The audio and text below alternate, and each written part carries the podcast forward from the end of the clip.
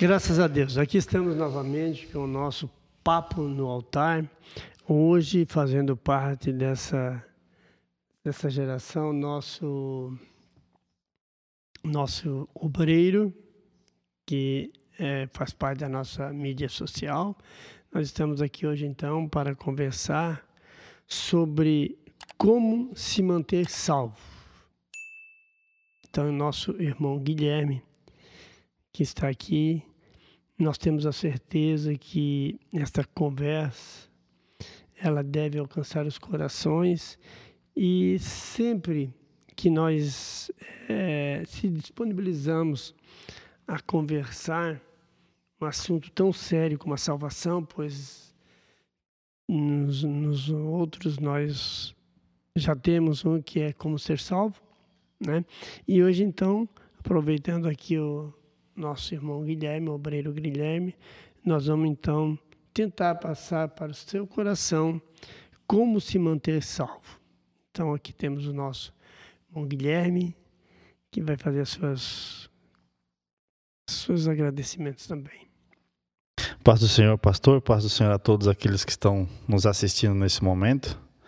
Né? É uma honra, uma satisfação estar aqui fazendo parte desse pessoal desse trabalho que tem tendo resultado fantástico. A gente pode ver né, na, através das redes sociais ah, o pessoal se esforçando, a divulgação. Poderia ser um pouco melhor, sim, mas a gente sabe que é tudo na vontade de Deus e é a maneira que as coisas vão acontecendo, né? Mas é uma satisfação muito grande poder fazer parte dessa equipe, né? Uma equipe no qual Deus levantou para focar na, sendo que hoje é, a, a mídia social está é, tá, tá sendo uma, uma, uma ferramenta muito grande né, através para essa questão, para divulgação, tanto no, no, meio evangélico quanto em outros meios. Aí como a gente pode usar essa ferramenta a nosso favor, né? Acredito que seja algo da vontade de Deus, tanto é que vem acontecendo, cada culto que acontece só vem melhorando mais. Então, muito obrigado pela, pela oportunidade, pastor. Muito obrigado por, por me deixar fazer parte desse papo no altar. Amém.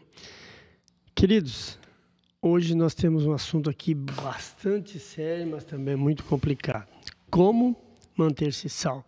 Bom, nós temos a certeza que Deus ele está neste negócio, Guilherme. Então, a gente pretende simplesmente colocar nos corações uma verdade. Como ser salvo, como nós falamos, é o início. Mas como se manter salvo? É um problema. Mesmo porque nós sabemos que até a Bíblia ela nos faz sentir que, ou mostra-nos que hum, não vence quem bem começa, mas quem bem termina. Então o que nós temos que entender? A salvação ela é algo que já foi conquistado por Jesus, não é mesmo? Agora, a partir da hora que nós cremos, que nós entramos para a salvação, nós é que temos que nos manter salvos. Jesus já fez a parte dele. Agora depende de mim, depende de quem nos ouve. O que, que, que, me diz disso, Guilherme? Da, como você, por exemplo, vê como se manter salvo? Qual é, qual é assim, o, o jeito, a maneira de se manter salvo? Bom, pastor, se a gente for levar né? A Bíblia, por exemplo, ela, é, ela, nos base, ela nos dá um ponto muito básico como ser salvo. É, basta tu crer e se batizar. Né? Olhando assim, falando grotescamente, é muito fácil. Tu crer e se batizar. É, no caso, né? tu vai crer que a, que a salvação é possível, mas aí tu vê uma necessidade de se batizar, é isso? Exatamente. Só que a gente começa a ver com os outros olhos, porque tu crer e te batizar é o primeiro passo. Tu dá o primeiro passo. Tu entrou aqui dentro da igreja, tu creu naquilo que tu escutou, tu creu na Bíblia, e tu te batizou. Mas e da porta para fora? É que a Bíblia diz, né? Quem crê e foi batizado será salvo. Exatamente. Agora, quem não crê... Será condenado. Segue a condenação Isso. eterna. Só que daí, é, no caso de salvação, tu precisa crer em quê? Para esses que estão nos ouvindo, eles acreditarem ou se colocarem. É, é também outro ponto que a Bíblia também nos mostra é, que tu somente pode crer que Jesus Cristo, Filho de Deus, é teu único e suficiente Salvador. É, é, é, é um dos principais pontos dessa questão, como se manter salvo. Tu crendo nisso, é, é, as outras coisas vão acontecer natural. Por exemplo, não adianta tu ter uma vida boa, uma vida sendo uma pessoa boa, sendo uma pessoa que ajuda, sendo uma pessoa tranquila, boa dentro de casa, mas tu não crê. A tua própria vida ser desregrada, é isso Entendeu? Exatamente. Uhum. Então, mas aqui o que eu me refiro, é muito bom estar colocando, mas então o crer que a Bíblia se refere não é crer no batismo, é crer no Evangelho em si, na maneira de alcançar a salvação. Sim, crer que Jesus Cristo é teu único e suficiente Salvador. Hum, então, batismo vem no pacote. Exatamente. É exatamente. Sim. Exatamente. É, não é porque tu te batizou, tanto é que a gente vê muitos exemplos. Pessoas que creram, se batizaram e se perderam. Não permaneceram. Não permaneceram. E o que que... Porque é, o que, que acontece? Depois que tu te batiza, depois que tu te batiza, é, não é simplesmente ficar dentro da igreja. Tu tens que estar pronto para aguentar as, as, as ciladas de Satanás. Tens que estar pronto porque Satanás está montando para ti. Bom, porque então, tu quer me dizer só um minutinho, aproveitando isso aqui também. Tu quer me dizer que a partir da hora que tu te batiza, Satanás vai te atacar, é isso? Com certeza. Mas ele, ele não te ataca antes? Ele, a, a, quando tu, a partir do momento que tu ainda não acreditou e não te batizou, tu ainda é ferramenta dele. Porque o teu corpo é carne, e a carne pertence ao mundo, e o mundo jaz do maligno. Então tu vai me dizer assim, se eu creio, e se eu criei, e o meu coração confessa, então, é claro, eu tenho que me batizar, eu devo me batizar. Mas até então, Satanás não me atacava, porque a minha carne pertencia a ele, fazia a vontade dele, é isso? Exatamente. Bom. Tu era, é, simbolicamente falando, tu era um cavalo de Satanás. Ele fazia o que ele queria contigo. Tanto é que não precisava nele fazer muito esforço, porque tu frequentava lugares onde ele estava presente, tu ia em locais onde ele reinava, e a partir do momento que teu coração começou a crer, que tu, teus olhos começaram a ver o lado espiritual começou a enxergar, é que, na verdade, enxergar. Tu começa a ver com o coração. Exatamente. Deixa de ver com Satanás começa a ver que ele está perdendo. Sim. Então, exatamente. Isso. Mesmo que tu não te batize, mas tu começou a crer, ele vai começar a trabalhar na tua vida. Tu vai ver que as coisas vão começando a ficar um pouco mais pesadas. Tu vai ver que o teu caminho para vir para a igreja ele vai ficar pesado, vai ficar difícil. As maneiras, as pessoas que tu vai conversar que, que querem é, realmente levar o evangelho para ti, eles vão começar a se afastar, vai ser, vai ser difícil tu chegar. Mas se tu realmente crês, teu coração está firmado nisso, e tu dá o passo do batismo, a partir desse momento as coisas começam a só piorar. Yeah, me diz assim, ó, uh, tens assim um, um testemunho, algo que, que mostra a diferença uh, própria, vivida por ti, de antes de tu crer e depois? Mas eu digo aquele crer de realmente renúncia. Porque nós temos pessoas que creem, que sentem que creem, mas eles não renunciam o seu eu. E a partir do momento que tu creu, a Bíblia diz que tu crê que a salvação é através de Jesus e ele é o único caminho, então quando tu crê isso aqui, tu tem que despojar do teu pensamento e entrar no pensamento de Cristo. Tens algum testemunho, alguma experiência vivida assim por ti? para nos ajudar nesse, nesse embasamento? É, é, pode ser como testemunho, pode ser também como experiência de vida, mas é eu, como filho de pastor, como todo mundo diz que filho de pastor é tranquilo, né? Não, não é tranquilo ser filho de pastor. Não tenho culpa. É, né? é, eu comecei a minha vida aqui no ministério a participar do púlpito mesmo. Acredito que eu tinha 15 anos, mais ou menos, né? essa faixa aí, 15, Foi 16 anos. a primeira vez que liderou um grupo é, de eu jovens, comecei né? na, liderança, da liderança do grupo de jovens, fiquei uhum. até meus 20 anos.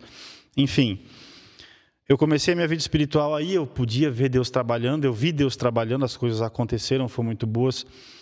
É, no momento que eu dei brecha, Satanás me abriu uma oportunidade para ir embora desse lugar. Tanto é que eu morei fora de Imbituba seis anos. Exato. Morei em Tubarão. Então, esses seis anos que eu vivi em Tubarão foram seis anos de decadência da minha vida. Foram seis anos. Distanciou. Que eu me, simplesmente eu me afastei total da tá, igreja. Está me dizendo assim, por exemplo, tu tem o um convívio com a igreja. Sim. E a maneira que tu desvencilha, que tu sai desse, como se fosse um rebanho desse meio, isso dificulta? Sim, com certeza. Eu eu vivia praticamente todos os dias dentro da igreja. Eu tinha culto a semana inteira, eu trabalhava com jovens a semana inteira, eu estava sempre conversando com o meu pastor. É, então, o meu contato com a igreja era praticamente todos os dias e o dia inteiro. E isso te fortalece espiritualmente. Com certeza, é porque é, querendo porque ou não. O que nós estamos nos referindo aqui é como manter a salvação. Manter, é, exatamente. Porque no caso, tu já era salvo. Sim. Tu já tinha crido. É. O que estava acontecendo agora é que tu até então, tu mantinha a salvação. Mas a partir da hora que tu distanciou da casa de Deus, das coisas de Deus, dos prazeres e dos afazeres de Deus, tu acha que isso veio um esfriamento? É, é aquilo ali que a gente falou agora há pouco, né? Não basta tu crer e ser batizado. Tu tens que estar pronto para enfrentar o que vai acontecer lá fora. Por eu ser filho de pastor, por eu estar dentro de uma casa cristã, era mais difícil de Satanás chegar em mim.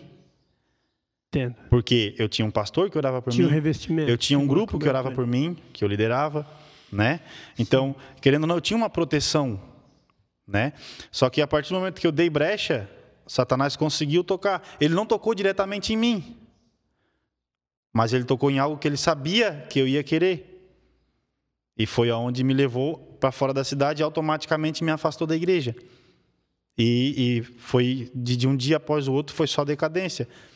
Foi só caindo, foi só caindo, até que. Foi sentido que as A minha vida só foi andando para trás. Ou seja, isso. A, a, a, carne ela foi se fortalecer, os desejos da carne, a vontade própria se fortaleceu, com isso, o, a vontade espiritual espiritualmente foi ficando para trás. foi diminuindo. Isso, meu Porque ego a Bíblia foi aumentando. diz que o espírito está pronto, a carne é que é fraca. É isso. Então isso aqui as pessoas não podem confundir, não é isso, Guilherme? É, a, a carne é fraca no sentido de ela falhar. Não é que o espírito seja falho porque está pronto. Não, o espírito está pronto no sentido de que esse é forte o bastante, desde que a carne aceite, porque o espírito é sujeito ao profeta. Exatamente. E o profeta é que comanda o, templo. Exatamente. É isso? Exatamente. Ah, tanto é que no, no período que eu estava aqui, que eu liderava, que eu então em, em momento nenhum eu cocheei em dois pensamentos, eu, eu tinha simplesmente uma visão daquilo que eu queria para o meu futuro certo? Então eu, eu, sei que aqui dentro da igreja é, é, o meu futuro seria, meu Deus do céu, é gigante. Só que Satanás arrumou uma brecha de me tocar, entende? Aí é onde entra aquela questão do livre arbítrio. Deus não vai me proibir de ir se eu quiser ir.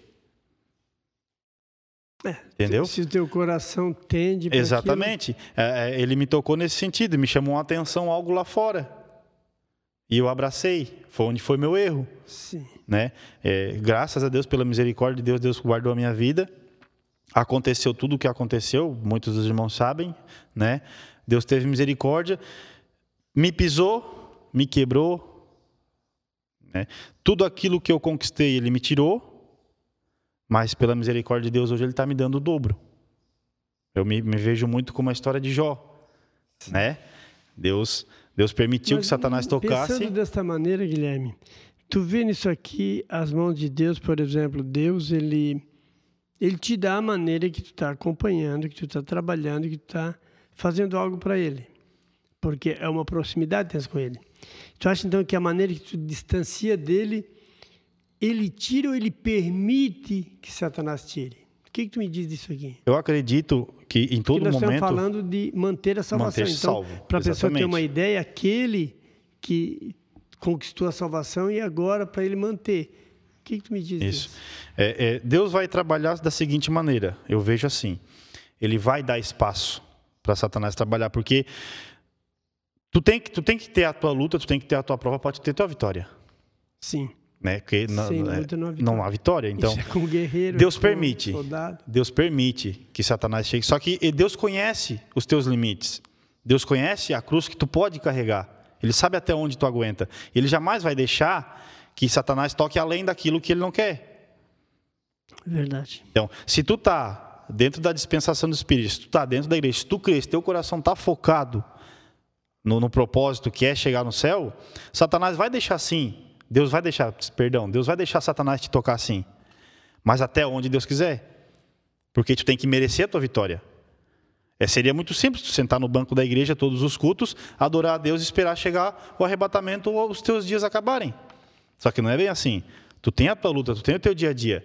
Porque o mundo aí fora já é do maligno. Então, sem luta não tem vitória. Para ti te manter salvo, Para ti te manter salvo, tu tem que ter teu foco, que é chegar no céu e não olhar para o lado. Tu tem que ter ciência que Deus, que Jesus Cristo é teu único e suficiente Salvador. E que aí fora Ele está contigo. Independente da, da situação, independente da luta, independente da armadilha, tu tem que primeiro acreditar em Deus. Aquilo que eu falei na Nova Fazenda segunda-feira, na pregação. Coloca Deus acima de tudo na tua vida. Independente do que aconteça.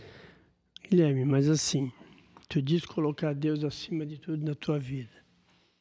Como, é, quando e como tu sabe que é Deus e quando e como tu sabe que não vem de Deus? Tens alguma segurança nisso aqui? Para esses que estão nos ouvindo entender? Bom, pastor, eu vejo, eu vejo assim, né? O meu ponto de vista é esse. Eu, eu acredito assim. Quando alegra o meu espírito, quando dá aquela alegria interna que tu, tu, tu sente aquele, aquele prazer do teu espírito vendo aquela situação, tu sabe que é Deus trabalhando ali. Quando tu, tu é, Satanás trabalhando é, é algo é, de uma certa forma até meio duvidoso, ou a tua carne se alegra muito nesse quesito. É, eu creio que aí seria uma armadilha de Satanás, Satanás trabalhando. E a partir do momento que tu prostra o teu joelho e tu começa a dar liberdade para o Espírito Santo trabalhar na tua vida, automaticamente ele começa a colocar uma venda nos teus olhos. Ele começa a, a, a bloquear as cerdas de Satanás. É, automaticamente tu vai começar a enxergar só o lado santo, o lado espiritual de tudo. Claro que está sujeito a, a, qualquer a muita coisa aí fora. Só que eu acredito que a partir do momento que tu realmente decide por Jesus, Jesus decide por ti. E Ele está contigo 24 horas por dia e Ele te livra. Mesmo sem tu perceber, mesmo sem tu saber, Ele te livra de muitas ciladas. Porque o Guilherme vai convir comigo que tem pessoas que acham que Deus tem que te abençoar o tempo todo. Eles acham que só estão bem com Deus quando eles estão bem com a vida. E pelo que estás me dizendo, não é bem assim. Deus também deixa tu com as tuas perrenhas, com os teus é, malefícios que vêm contra ti, e Deus nunca vai, nunca vai fazer algo que vai é, te empobrecer, te entristecer, te magoar. Mas Ele permite, é isso que tu estás me dizendo, Ele permite para que te fortaleça, primeiro em ti mesmo, para ter a coragem de clamar a Ele. É isso que tu me diz? Exatamente. Nós Uh, neste tema nosso, como manter a salvação, nós vimos que muitos, eles, não sei se é na empolgação, eles aceitam Jesus, né? Ao aceitar Jesus, eles têm problemas, têm dificuldade, têm, às vezes, um relacionamento dificultoso. Então, eles vêm nesta busca para resolver esses problemas. Vê me entende. E quando eles vêm para resolver esses problemas, muitos de início Deus realmente resolve. E outros Deus segura um pouco. O que, que tu me diz disso aqui, dessa diferença para um com o outro? Será da própria pessoa ou é, o nosso, é uma maneira do nosso Deus é, ensinar e fortalecer a pessoa, o indivíduo? Bom, pastor, eu vejo assim a pessoa chegou na igreja com um problema tal, é, é, em busca, buscando a resolução daquele problema, é, com o coração voltado nesse propósito, aceita Jesus, Deus trabalha na vida dele, só que dois, três dias depois ele cai. E outros, como o senhor falou, vem e Deus não responde, Deus não trabalha, Deus não. Eu vejo assim: Deus conhece o coração de cada um. Aquele que veio com realmente o coração prostrado, é, é sim, ele estava realmente querendo um, um caminho reto, ele queria um caminho certo. Só que é aquilo que nós acabamos de conversar. Não é o fato de tu crer, aceitar que tudo está resolvido. É da porta para fora da igreja. Porque dentro da igreja, tu estás tranquilo, dentro da igreja, tu está guardado. Só que da porta para fora da igreja é que as coisas começam a, a pesar. Entendeu? Então, ele veio aqui, ele se prostrou, ele aceitou, ele aceitou o erro, ele confessou o erro dele, ele confessou a Jesus Cristo como seu Salvador. E lá fora, Satanás não vai deixar barato. Satanás não vai deixar as coisas ser assim Mas, fácil. Assim, ó, Satanás não pode tocar. Exatamente. Então tu acha que a, a, a, providência de Deus é com a tua alma? Sim. Porque a Bíblia diz, né, que Deus ele não permite Satanás tocar naqueles que se colocam à disposição dele. Mas quanto aos bens materiais, quanto aos problemas, quanto às dificuldades, é, na tua vida, assim, na, no teu caminhar, hoje tu tem 31 anos, tu praticamente, praticamente não, tu és evangélico de berço, né?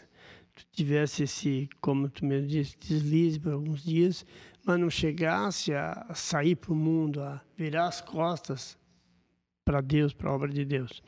Mas dentro disso aqui, dentro disso, Deus, ele consegue, na tua visão, consegue mais tocando nos teus bens ou tocando em ti próprio, no teu, no teu prazer, na tua, na tua disponibilidade? Bom, pastor, eu acredito que vai de pessoa para pessoa daí. Por exemplo, eu tiro por mim. Eu, por exemplo, Satanás não tinha como tocar em mim. Porque o meu coração era voltado para a igreja, meu coração é, sempre teve aquele, aquele receio do Espírito Santo.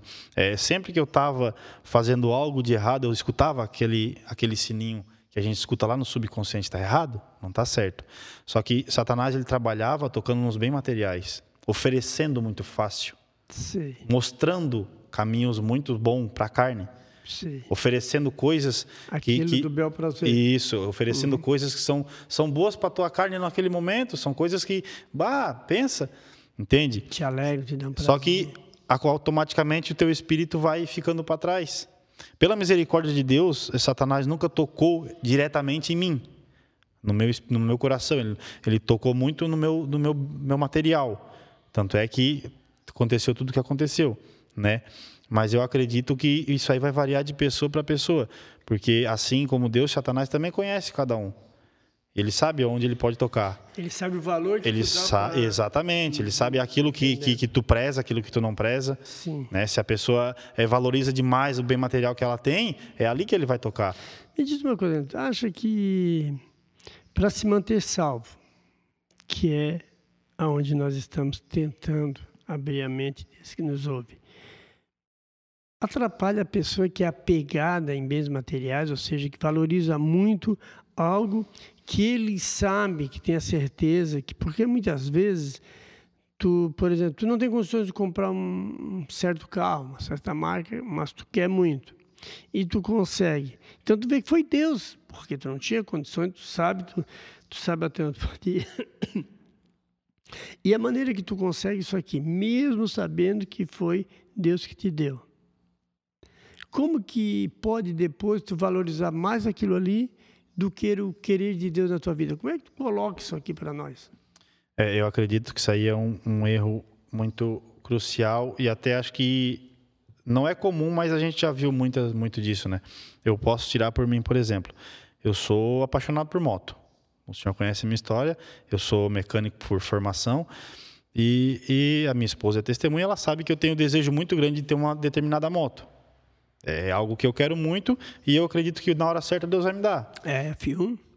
Não, não, não. É uma moto mais simples. mais simples, é o que cabe no meu bolso no momento. Sei. Mas é, eu sei que no momento que eu tiver, que Deus me conceder, eu não posso tratar aquela moto como se fosse é, é, a maior co- conquista que eu tive na minha vida. Porque aquilo ali, é, é- como é que eu posso dizer para o pastor? Aquilo ali é um agrado de Deus na minha vida. É, é, tu tem as lutas, mas tu tem a tua vitória.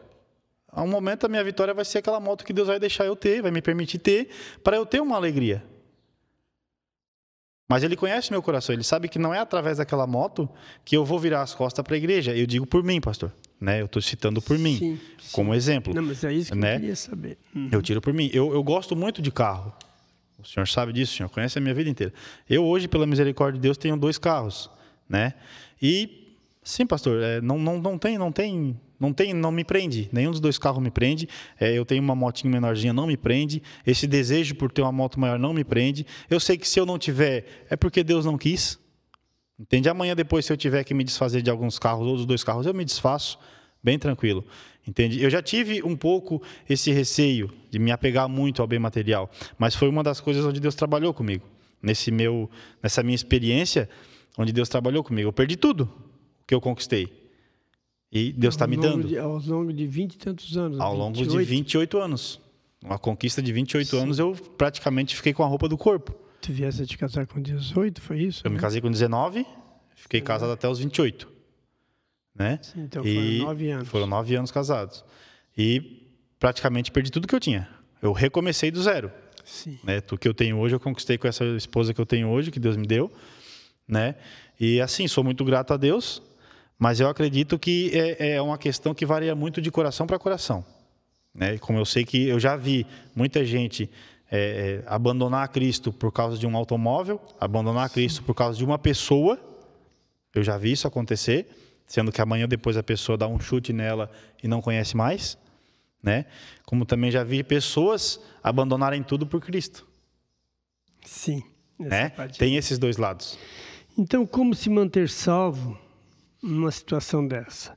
Nós temos que olhar então, pelo que tu está nos passando, que todas as coisas materiais que nós conquistamos, também elas podem ser percas, nós podemos perder. Sim, com certeza. Mas o bem maior, que é Cristo, não tem como tu perder ele. Ou tem? Exatamente. O, a Cristo é, tem como tu perder de uma modesta parte falando, né? Simbolicamente falando. É, porque é, Deus está em ti. A partir do momento que tu creu, o Espírito Santo habita em ti. Certo? Então, assim, é, a, a, a, tua vida, é, os teus passos a partir daí é que vão deferir. Se o Espírito Santo permanece na tua vida, ou se tu vai dar brecha, os espíritos malignos entrar na tua vida. Porque se tu der brecha, Satanás entra. Se Satanás entrar, o Espírito Santo tem que sair. Porque luz e treva não habitam no mesmo espaço. Mas Deus está te vendo. Se tu tem um chamado, Deus está te vendo.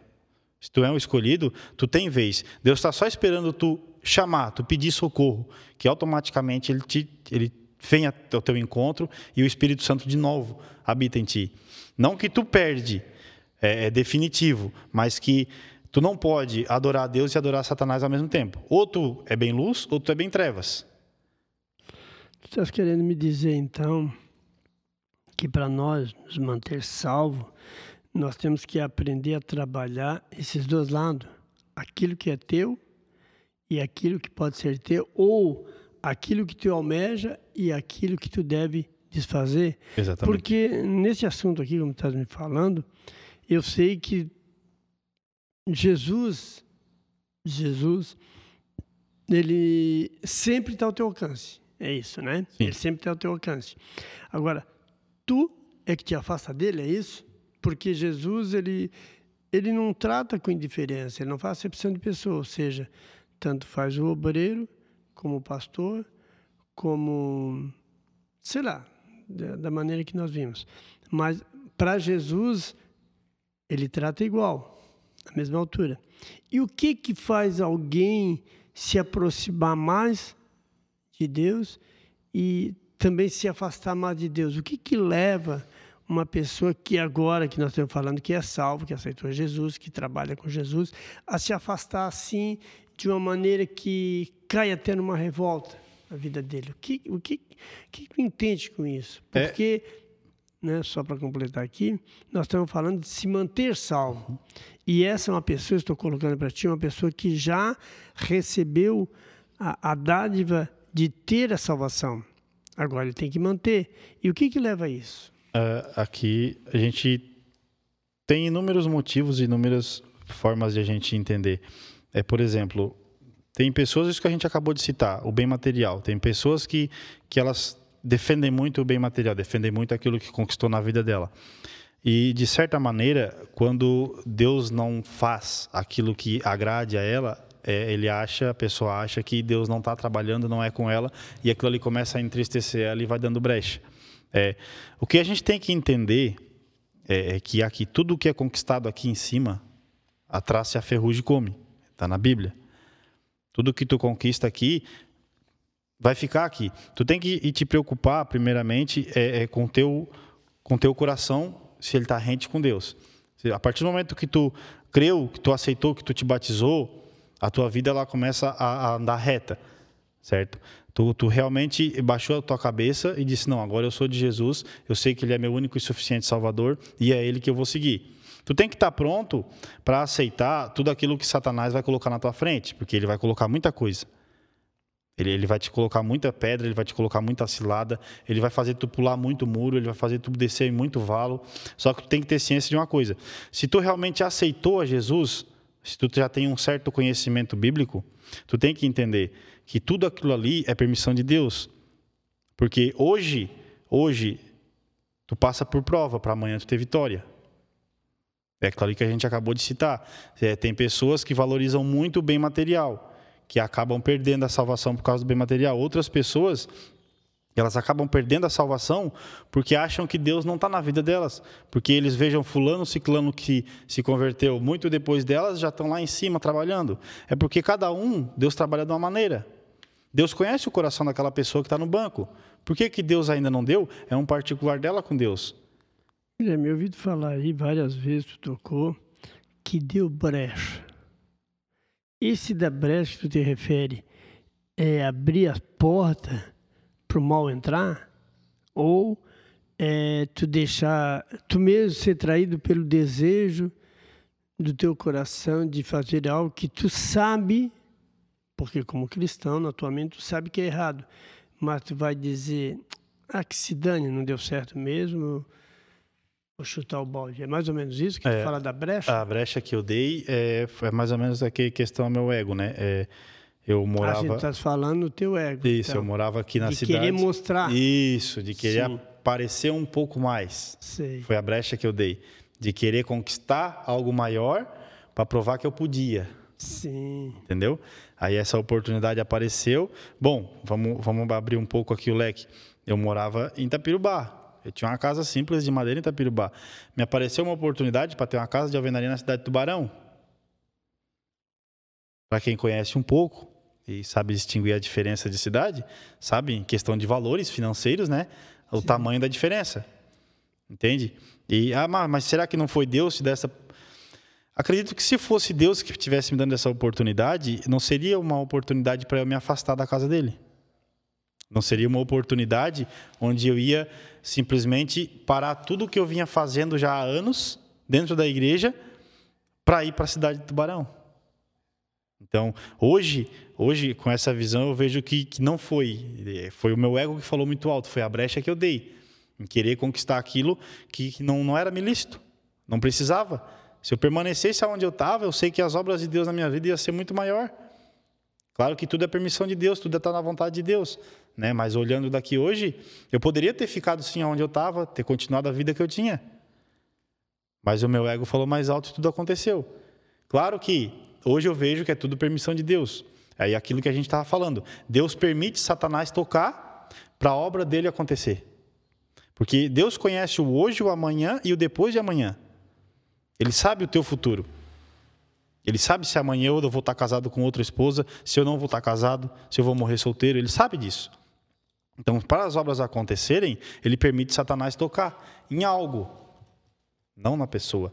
Porque a pessoa, no caso eu, o Senhor, é dele.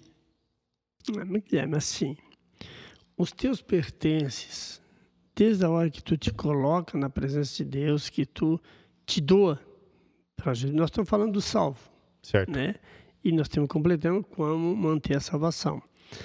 Então, tudo aquilo que tu conquista, nós entendemos que é permissão de Deus. Exatamente. Não é isso? E como que tu me diz depois perder isso? Bom, pastor, é, não é fácil. Falando bem abertamente, não é fácil, é, é complicado porque tu, tu pensa. culpa quem daí? É, hoje eu culpo só a mim. Amém. Com a visão que eu tenho hoje, eu culpo só a Amém. mim. Entendeu? Eu sei que tudo aconteceu. Isso daí, então, diz que tu houve uma transformação. Exatamente. Porque a mudança não existe. Não. Só quem muda é Deus. Agora, o ser humano ele pode se transformar.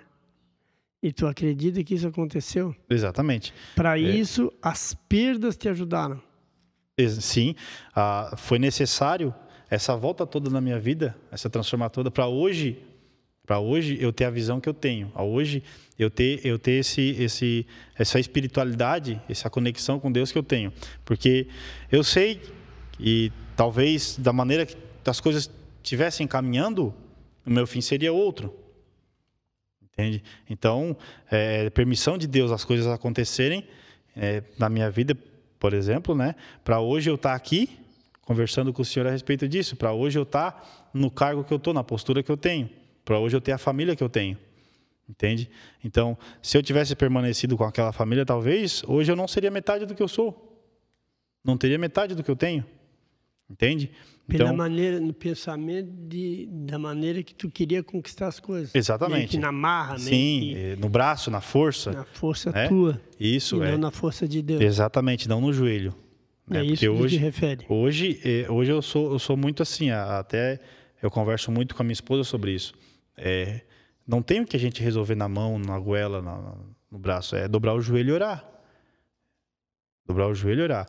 Coloca Deus na frente e deixa Deus apaziguar a situação. Deus vai preparar toda a situação. Tu acha então que aquilo que é impossível para ti sempre, sempre é possível para Deus? Será possível para Deus. E o que tu me diz, Guilherme, no sentido de para nós se manter salvo, é, assim, vê se tu consegue passar alguma ideia para alguém que nesse momento, por exemplo, ele está com a salvação na mão, ou se diz garantida, não pode dizer, mas lutando pela salvação e por causa de um desânimo, de uma desilusão, esse está deixando dia após dia, está saindo, saindo daquele caminho e atravessando, então, talvez tentando pegar um atalho. O que tu me diz? Qual é o conselho para essa pessoa que tu poderia passar?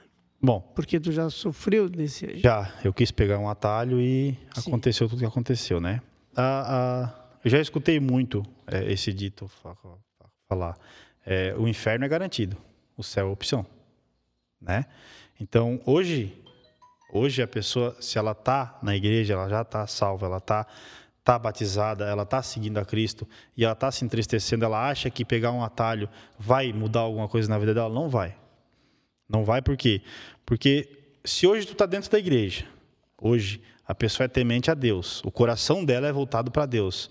Já está complicado, está difícil. Imagina se ela for lá para fora e largar tudo na mão de Satanás, sendo que é uma pessoa que teve na igreja e foi para o mundo. Porque a gente sabe que essas pessoas que saem da igreja e voltam para o mundo, Satanás pega mais pesado ainda. Que é para não ter, para ter certeza que não vai voltar. No caso, é, mais ou menos assim, ele perde a proteção divina e daí Satanás tem liberdade exatamente, de maltratá-lo. Exatamente, e Satanás se anda na vida dele. Sendo que outrora ele tinha a proteção de Deus, mas ele sentiu limitações em Deus dar.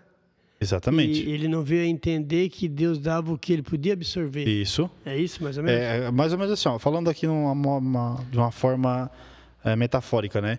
Para que, que eu vou orar para Deus me dar um avião se eu não faço ideia de como pilotar? Se eu nunca quis, se eu nunca sequer embarquei num avião. Nem vai conseguir um hangar porque vai ser muito Entendeu? difícil. Então para que que eu vou querer um avião? Para que que eu vou querer? Então não tem por que eu orar para Deus me dar determinadas coisas, sendo que eu não vou ter capacidade de mantê-las ou de levá-las à frente. O que essas pessoas têm que entender é que a partir do momento que tu decidiu por Cristo, Cristo decidiu por ti. E ele sabe o que é melhor por ti, por mim, pelo Senhor. Ele sabe que é melhor para nós. Se ele não está te dando aquilo que está pedindo, muda a tua oração. Começa a mudar a tua oração, começa a trabalhar. Deus faz aquilo que tu quiser na minha vida. Deixa Deus trabalhar da maneira que Ele quer, porque tu não sabe o que vai acontecer contigo amanhã. Deus sabe. Amanhã Deus sabe o que, tu, o que vai para acontecer contigo. Se tu vai acordar, se tu não vai acordar. Então, tudo o que tu precisa é entender que o dono da tua vida é Jesus Cristo. Se tu decidiu hoje está dentro da igreja, se tu decidiu seguir a Cristo, entenda uma coisa: deixa Ele trabalhar por ti. Não queira tu colocar regras para Jesus Cristo. Não queira tu colocar limitações. Porque às vezes tu pode estar pedindo, por exemplo, um carro 2020 marrom, mas ele quer te dar um 2021 vermelho mais completo. Entendeu? Metaforicamente falando. Então não queira colocar limitações naquilo que Deus, que Deus tem para ti. Entende uma coisa? Se hoje tu está no banco, se hoje tu está passando por luta, é porque Deus quer. Deus está te preparando para algo maior. Não entristece o coração por estar tá passando por uma prova, por estar tá sentado no banco. Porque o dia de amanhã pertence a Deus. E se hoje tu está ali, é porque Deus tem algo maior para ti amanhã. O que não vale a pena, o que não é certo, é tu te entristecer e virar as costas para Cristo. Bom, para nós entender melhor. tu estás nos passando então que a, solidifica, a solidificação, o, o, nosso Deus, ele faz as coisas concretas, com base, para te dificultar, porque com essa eh, sendo dificuldade, tu acaba aprendendo e então quando tu conquista, foi com luta, foi com esforço, foi com muito trabalho, e tu vai, vai querer começar tudo de novo. Então tu conquistou. Enquanto que Satanás ele te dá de mão beijada assim, te joga tudo, não sentir nada, é como tu dizer assim, ah, para lá, se não der certo eu largo e conquisto de outra maneira. Exatamente, é mais ou menos isso exatamente. a diferença aqui? É exatamente isso. A partir do momento que tu tá voltado naquilo que, na, na permissão de Deus, uh, Deus não vai te dar tudo aquilo que te, tu quer, que tu almeja alcançar. Ele vai te dar só o suficiente para te viver uma vida cristã, saudável e limpa. Satanás, ele já quer, ele quer chamar a tua atenção, ele quer prender a tua atenção, te dando tudo aquilo que tu pede. Entende? Hoje tu pede 100 mil reais e amanhã tu tá numa boca de fumo preso porque tu não tem mais dinheiro para pagar a droga que tu pegou. Tu pede um carro, um super carro para dirigir e amanhã tu sai ali, bate e mata uma família porque tu não sabe dirigir o super carro. Satanás trabalha assim, ele te dá, ele não quer saber o que vai acontecer contigo. Porque para ele tanto faz como tanto fez. Agora Deus trabalha diferente. Deus ele te dá, mas ele te dá consciente, ele sabe até onde tu pode, ele sabe a tua capacidade. Então, não adianta tu pedir um navio sendo que tu não tem nenhum mar para navegar. Mas, o Guilherme, assim, o mundo ele, vê, ele, ele se apega muito na alegria momentânea, satisfação momentânea. E tu vê assim que as pessoas eles confundem uh, aquela aquela alegria passageira de momento como que um êxtase. E quando que Deus ele faz algo que tu vai receber e aquilo vai ficar incutido em ti é como que Deus, é como que se tu tem falta de vista, Deus dá uma vista boa, mais ou menos isso. Então, o que Deus faz é duradouro. Só que o mundo, as pessoas que, que eles estão do outro lado, eles querem se alegrar. Por que, que eles tomam bebida alcoólica? Por que, que eles usam droga? Por que, que eles se prostituem? Por que, que eles roubam? Por que, que eles se corrompem? Porque aquilo alegra ele no momento, aquele momento. Enquanto que com Deus, com Deus, Deus não facilita nada. Tanto que a Bíblia diz que o preguiçoso vai ter com a formiga. Então, o que nós podemos entender aqui, é, resumindo isso aqui, Deus ele sempre faz com que tu, quando tu conquista, não seja pela tua força, tu entendeu assim, porque tu não ia ter condições, mas tu deu o teu suor, tu deu a tua participação e tu te colocou à mercê ou tu te colocou na vontade de Deus e o sofrimento não importa, mas sim, no geral, a alegria de todos, né? Tu coloca assim como que tu tem que deixar o teu próximo feliz. Então, se tu estás algo aliviado e olha, teu irmão está bem, tu te alegra com isso. Enquanto que lá no mundo é diferente. Que se dane, eu quero é o meu lado. Pensar no meu. Né? Eu prefiro que a tua mãe chore do que a né? minha. Do que a minha. Então, para no caso dele, é preferível ter um um covarde morto, ou seja, um covarde vivo do que, um, herói, herói morto. morto. É mais ou menos isso que tu me é. diz? Ah, assim, a gente pode ver da seguinte maneira, né? É, isso que o senhor acabou de falar muitas vezes a gente começa a ver que, que, aqui dentro da igreja, tanto aqui dentro da igreja, é, pode se tornar algo cansativo, algo monótono, porque é sempre a mesma coisa, é sempre. A gente não pode esquecer que o fato de tu acordar de manhã, de tu respirar, já é um presente de Deus para tua vida. A gente não pode esquecer que se tu é saudável, tu é uma pessoa saudável, tu é uma pessoa que pode trabalhar, é um presente de Deus na tua vida. Tem que entender o seguinte: Deus, ele não vai descer lá do céu aquilo que tu quer e te entregar aqui. Deus ele te dá capacidade. Deus ele te proporciona força, te proporciona trabalho, te proporciona condições. Ele facilita de um jeito, facilita de outro, te proporciona condições de tu ter aquilo que teu coração deseja. É aquilo que a gente falou, Satanás ele te dá, de qualquer jeito. Jesus ele trabalha de uma maneira, Jesus ele trabalha um pouco mais freado, porque ele sabe das tuas limitações. É como tu me dizia assim, ó, como se manter salvo? Se manter salvo é aonde tu estás, com teu pé no chão, é, vivendo o dia a dia, comendo aquele feijão com arroz, o que tu tem que fazer? Estar seguro de que o que estás fazendo é correto e isso não te dá prejuízo espiritual. É isso? Exatamente. Mas, o Guilherme, assim, muitos eles preferem a facilidade do mundo do que estar esperando em Deus. Eles vão, abraçam a causa, se jogam na sarjeta, fazem de tudo por um punhadinho de alegria. Enquanto que os cristãos, os crentes, aqueles que realmente se decidiram, eles vão ficar à parte e vão se guardar para o Senhor. É como aquela moça virgem que fica se guardando para aquele que vai ser seu esposo, vai namorar, vai ter um tempo, mas vai se guardar. E aquela outra que diz: ah, eu vou aproveitar porque eu não sei o dia de amanhã. Então, quando a pessoa olha para a salvação, ele diz assim: puxa, a salvação não sou eu que conquisto.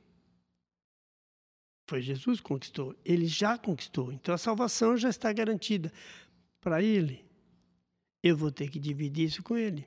Então eu pego e me coloco à disposição dele e digo: Jesus, agora só me ensina. Então, tu está me dizendo que para nós mantermos a salvação, é preciso nós estarmos, sermos de freio de mão puxado, devagar, cuidadoso. É mais ou menos isso? Cauteloso. Né? É, é, a vida cristã, ela não é uma vida vivida loucamente. Ela é uma vida centrada. Né? Aquilo ali que a gente falou agora há pouco.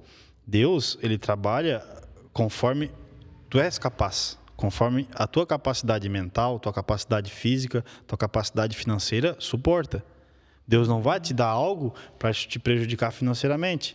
Deus não vai te dar algo para te deixar louco, por exemplo. Sim, mas assim, Guilherme, tu me falou agora que Deus não, é, não te prejudica financeiramente. Mas esse, se isso que tu tens, se isso tu tens, está te afastando dele, tu acha que mesmo assim ele não não vai agir, não vai te tirar para te devendo por esse ponto trabalha, com certeza, porque se é uma a, se tu tá na tua vida cristã, na tua vida, tu, tu tens esse, essa pedra no teu caminho, que de uma certa maneira desfoca a tua visão do que é o certo de Cristo, Deus trabalha assim, se tu der espaço, lógico. Porque se, se tu quer, se a tua carne quer, tu sabe que é errado e tu permanece fazendo, Deus não vai te frear, mandar tu sair, ele vai tomar a frente. Deus vai mexer, Deus vai trabalhar a partir do momento que tu pede socorro, por mínimo que seja. É como assim, então? Deixa eu ver se eu entendi. É como dizendo: Deus não te deve favor. Foi Ele que fez para ti. Exatamente. Quem deve és tu. Exatamente. Então, se tu queres, vá à luta. Vá à luta, exatamente. Ele te dá condições. É isso. É isso? Uhum. Porque a Bíblia diz que é com esforço que o reino se enche, né? Exatamente.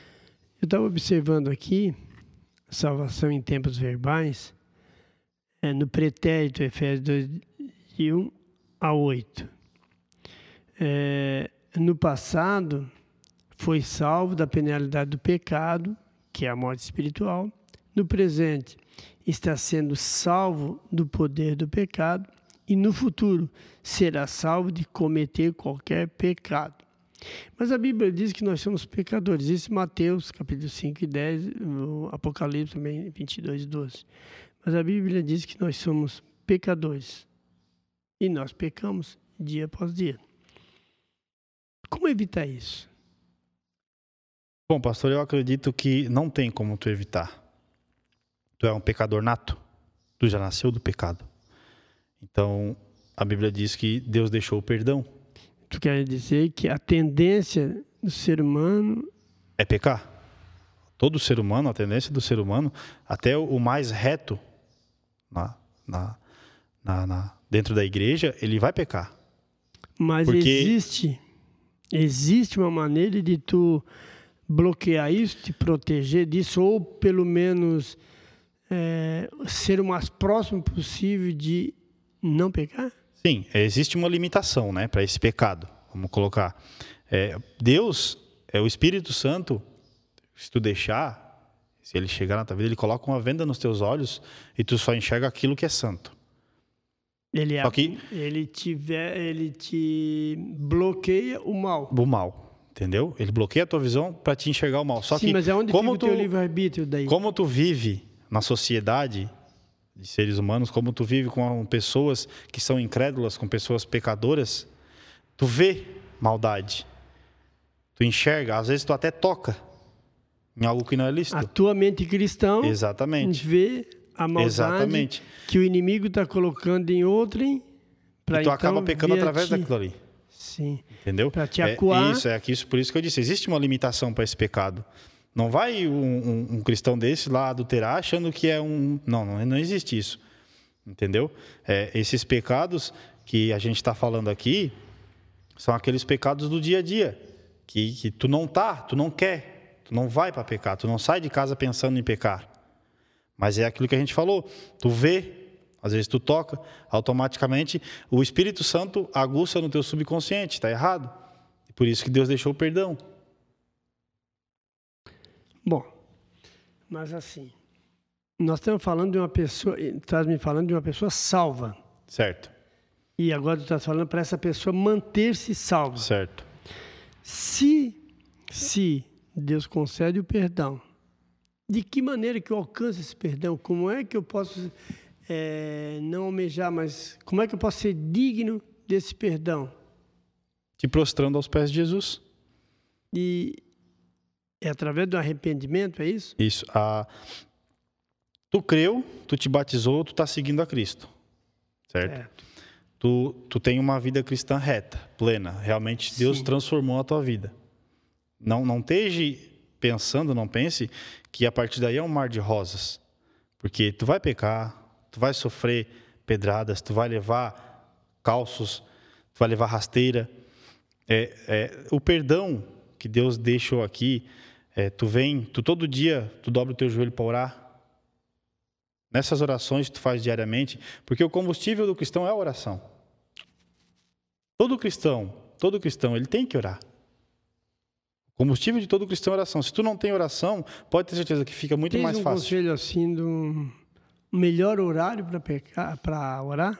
Um melhor momento para orar? Olha, Qual o pastor, melhor assim durante o dia ou durante os teus afazeres ou ao acordar, ao, ao ir dormir, ao almoçar, ao teu banho? Qual o melhor momento assim que tu acha É, eu, que eu tenho, eu e minha esposa, a gente tem essa, essa, essa, essa rotina diária, né? Todo dia de manhã a gente acorda e vai orar. Acorda e vai orar. A gente ora meia hora, 40 minutos, entende? É, é a nossa rotina. Só que eu acredito que tem que ser dentro das tuas capacidades. daí são vocês dois? São, somos nós Sai da dois. casa de vocês, vão para a Isso. igreja e faz Tem pessoas que preferem orar à noite, antes de dormir. Dobra o joelho no- nos pés da cama e vai orar. Tem pessoas que preferem orar de madrugada. Acordar duas, três horas da manhã, dobrar o joelho e orar.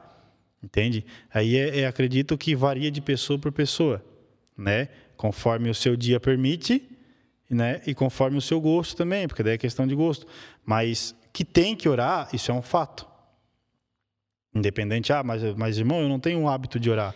Mas- Então faz o seguinte: pega o teu dia, é, onde é que tu está mais confortável no teu dia? É de manhã? É de noite? Nesse período, em vez de tu estar assistindo a televisão, em vez de tu estar mexendo num celular, dobra o teu joelho e vai orar.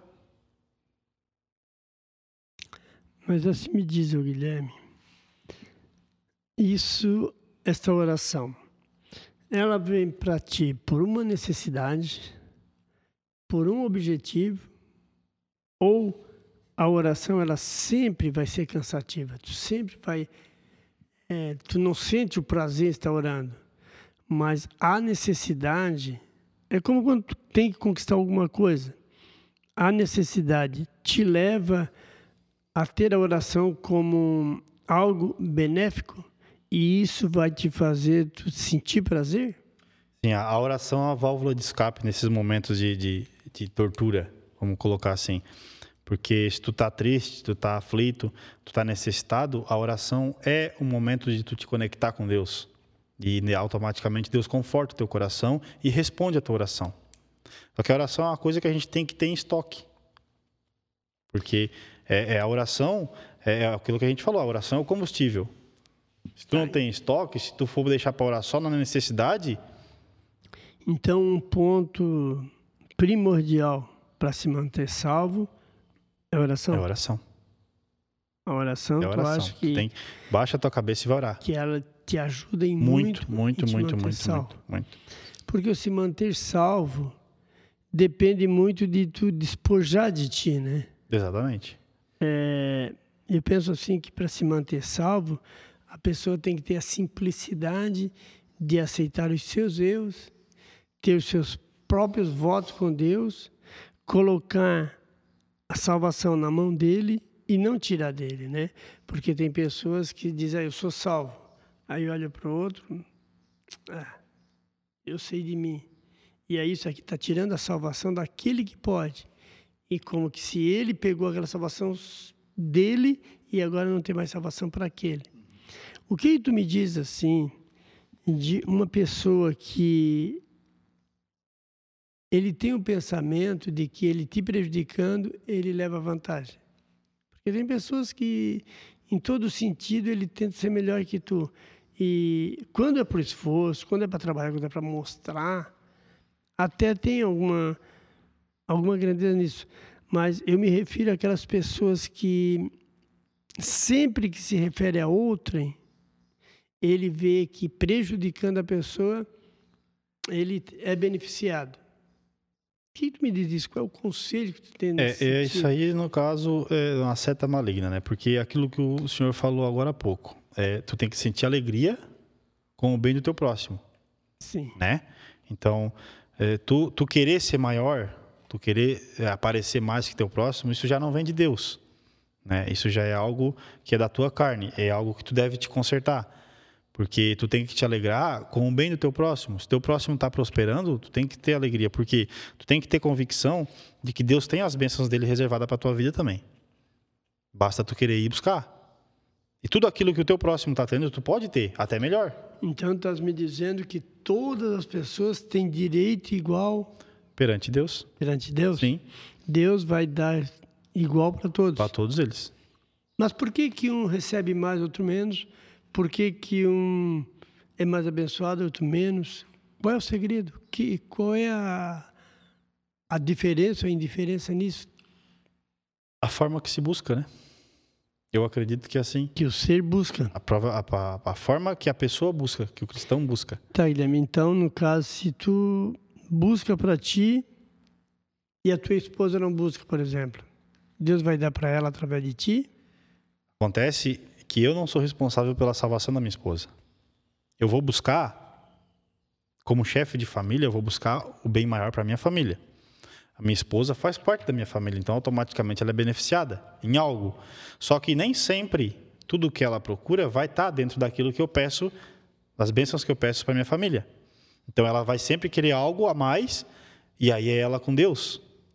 Aí ela tem que buscar com Deus, e Deus vai tratar com ela no caso em quesito família, união, alimento, a prosperidade, a proteção. Exatamente, o andamento da família. casa. Agora, particular satisfação da pessoa, já ela que tem é que buscar. É ela com Deus. Aí cada um com Deus. Hoje, hoje, por exemplo, eu tenho a minha filha de 12 anos e ela já tem conhecimento e se ela almeja algo maior, ela tem que buscar com Deus. Diferente da minha bebezinha de oito meses, que ela não tem discernimento nenhum. Entende? Então ali é, é salvo no automático. É, é, eu não posso levar nem a de oito meses e nem a de 12 anos, muito menos a de 15. Já tem o conhecimento pleno, já até trabalha dentro da igreja, tem cargo. Entende? Então, cada um é responsável por sua salvação, mesmo todas elas fazendo parte da minha família e eu pedindo para Deus pela salvação de todas elas, mas se elas não quiser, não tem o que eu fazer. Nós olhando pela geral, nós vimos que Deus não tem neto, Deus só tem filho. Só tem filho. Ou seja, Deus vai te tratar a ti como trata a mim. Exatamente. Deus não tem um terceiro. Exatamente. Se Deus olha para ti, ele é que vai ver se tu merece ou não. Mas para merecer de Deus, para merecer de Deus, é necessário sacrificar ou obedecer? Eu acredito que tem que andar em conjunto, né? Para te merecer a salvação, tu tem sim que te sacrificar de algumas coisas e tu tem que muito mais merecer. Tu estás colocando aqui então como a fé sem obra é morta. Exatamente. Como a obra sem fé é morta. É morta. Ou seja, tem que andar tem, em parelho.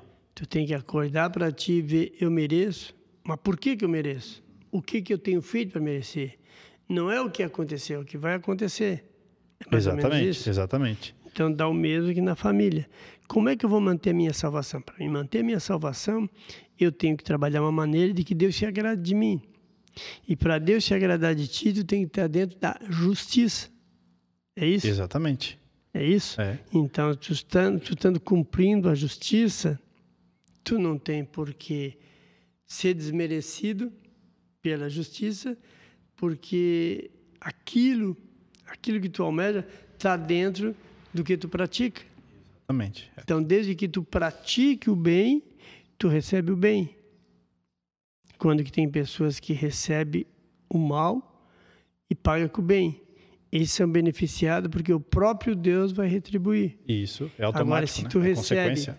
se tu recebe o bem e paga com o mal, quem vai te retribuir é Satanás, porque ele está fazendo a obra dele. Essa é a Isso, justiça. isso. É isso mais ou menos. É Então, essa a balança. a justiça de Deus é aquela, a justiça de Satanás, Satanás é é aquela. outra. Se tu opina pela justiça de Satanás, tu vai receber segundo aquilo ali.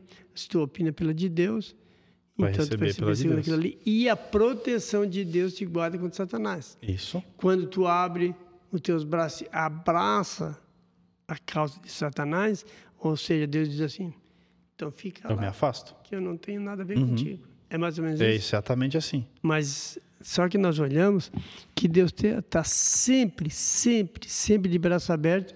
E por mais que tu é, por mais que tu pegue, por mais que tu deslize, Ele sempre te aceita. Como é que é isso? Tens assim uma ideia, por exemplo, com o passar da tua vida, com o que aconteceu contigo, tu tens assim uma ideia do que, que é essa é, a misericórdia, porque a Bíblia diz que misericórdia de Deus é a causa de não sermos consumidos, não é mesmo? Tu tens o que, assim, no teu entendimento, com a tua vida, com, com o teu exemplo de vida, porque se tivesse uma família, hoje tens outro, tivesse um cargo, hoje tens outro, tu almejava uma profissão, Deus te deu, na pior hora, quando tu disseste não tenho nada, tu foi buscar um subterfúgio, foi um refúgio, na verdade, e tu conseguiu uma profissão que tu amava, que é Exatamente. mexer com moto, hoje tu és mecânico formado. O que que tu me diz assim, o que, qual é o exemplo que tu pode dar, mostrar para alguém e que as pessoas possam te seguir nesse sentido? Deus é um pai maravilhoso. É, é- é- eu, eu vejo assim, Deus, se ele pudesse, ele Mas o pai salvaria... maravilhoso, tu fala, é aquele que dá tudo que o filho quer, É, ele- se ele pudesse, ele salvaria toda a humanidade. Porque é a vontade dele. mas ele não salva. Só que ele não salva. Aí entra a questão de merecimento e obediência. Porque aquilo ali que o senhor falou, ele está lá de braços abertos te esperando. Ele não vai vir até ti se tu não pedir, se tu não chamar. Deus ele é calmo, é passivo. Ele é amor, é carinho, ele vai chegar em ti, ele vai bater na tua porta, tu vai abrir se tu quiser. A questão do sacrifício, tu- quando tu vem do mundo, tu sabe que o mundo te proporciona alegria carnais muito grandes. Ele te dá muito fácil. Ah, entra a questão de tu sacrificar tudo isso, tudo que a tua carne quer, para viver uma vida reta com Cristo. Obedecer a Cristo. Aí tu entra na questão da Bíblia. Para te merecer o céu, tu tem que obedecer a Bíblia. Obedecendo a Bíblia, tu te sacrifica toda a alegria da tua carne. Mas o que, que tu me diz obedecer a Bíblia? Qual é o sentido de que tu me fala disso? Caminhar com Cristo. Ah, o caminho. Seguir A a Bíblia Cristo. te mostra o caminho. te dá Tu tem que entrar por ele. Exatamente. Caminhar a por Bíblia te ele. proporciona. A Bíblia é o manual de instrução do cristão. Tu te converteu agora, tu é novo convertido, vai ler a Bíblia. Ela te dá o passo a passo da tua vida. A Bíblia, ela é, é basicamente tudo o que tu precisa para viver uma vida plena e reta com Cristo. Os sacrifícios, isso aí tudo, a obediência, tá tudo aqui dentro. Tá tudo aqui dentro. Basta simplesmente tu, tu olhar para Cristo e dizer: Não, eu aceito, eu quero e vem comigo. Demais, demais ele trabalha. Isso tu pode ter certeza. Meu filho, meu irmão, meu obreiro, como se manter salvo. Essa, esse pensamento, essa certeza e este amor, o que, que tu deixa de exemplo para nós, para quem nos ouve nesse momento e qual tua qual o teu querer e a tua contribuição para estes que estão chegando agora ou que estão com problema nesse momento? Como se manter salvo? Bom, pastor, é, é, como se manter salvo é uma questão, é um leque muito grande, né? Se a gente for, for parar para avaliar todos os pontos aqui, a gente fica o dia inteiro conversando. Mas é, é vamos para o principal. Tu aceitou, tu ouviu, tu creu, tu confessou. Aqui dentro da igreja tem pastor que ele está pronto para te ouvir. Aqui dentro da igreja tem grupos, tem líderes, esses grupos têm líderes que estão prontos para te ouvir, estão prontos para te aconselhar. Pessoas para te recorrer tem. Só que tu tem que primeiramente colocar no teu coração que é realmente isso que tu quer para tua vida. Não, eu quero ser salvo, eu vou ser salvo, eu já dei o primeiro passo. Tu já aceitou Jesus, tu já te batizou. Então, meu irmão, não tem lugar melhor para te estar do que aqui dentro da igreja. Não tem pessoa melhor para te conversar do que o teu pastor. Então, tu está passando por algum problema, tu está passando por alguma necessidade, Primeiramente, dobra o teu joelho e vai orar. Porque não tem coisa melhor. E depois tem o teu pastor aqui para conversar. Tem o líder do teu grupo, se tu participa de algum grupo. Se tu não participa, a igreja tem vários grupos. É só tu pedir para entrar, que as portas estão abertas. Então, motivo para te dizer que tu não teve apoio dentro da igreja e desistir, virar as costas para Cristo, tu não pode dizer. E também tem outra. Não existe só uma igreja no planeta Terra. Sendo que placa não leva para o céu. A Bíblia é uma só. Mas tu não está contente aqui, procura outra igreja que te agrada. Mas não vire as costas para Cristo. Porque tu já deu a parte, a parte pior tu já fez, tu já deu o primeiro passo. Tu já aceitou, tu já confessou com a tua boca, tu já desceu as águas. Agora tem uma vida boa, tem uma vida plena, que as consequências são grandes, que Deus automaticamente ele te abençoa. Dobra teu joelho, vai orar. Não tem coisa melhor no teu particular com Deus. Não tem coisa melhor, não tem coisa mais satisfatória do que o teu, teu particular com Deus. E pode ter certeza que Deus responde. Deus responde, dobra teu joelho, ora com sinceridade, que Deus responde, Deus te mostra. Não tem prova maior, não tem luta maior do que a bondade de Deus. Amém. Bom, Guilherme, nós estamos chegando no final do nosso papo no altar. Eu quero te agradecer pela tua disponibilidade. Eu sei que tu és também homem ocupado, tem o teu trabalho, e hoje tiraste, ou seja, nos doaste amanhã para ficar aqui conosco. Eu te agradeço também pelo trabalho excelente que tens feito no Ministério, com a mídia social, tu tens feito assim um trabalho excelente. E preciso agradecer também o nosso diretor, né, o nosso homem que está ali também por trás das câmeras, o Diácono Josué. Sou grato a Deus pela tua vida, tá bom? Vamos orar então, agradecer a Deus. Pai, obrigado, Pai, por este momento lindo que nos concedeste junto a mim e ao meu filho, de programarmos-nos e nos doar para este momento. Estes que nos ouviram, Senhor, que possam servir de alento espiritual e que então eles encontrem e estas palavras encontrem guarida nos seus corações e tenham eles uma transformação ou então uma necessidade de ter um encontro real contigo, ó Pai. Deus querido, somos gratos a Ti, em nome de Jesus. Amém? Amém.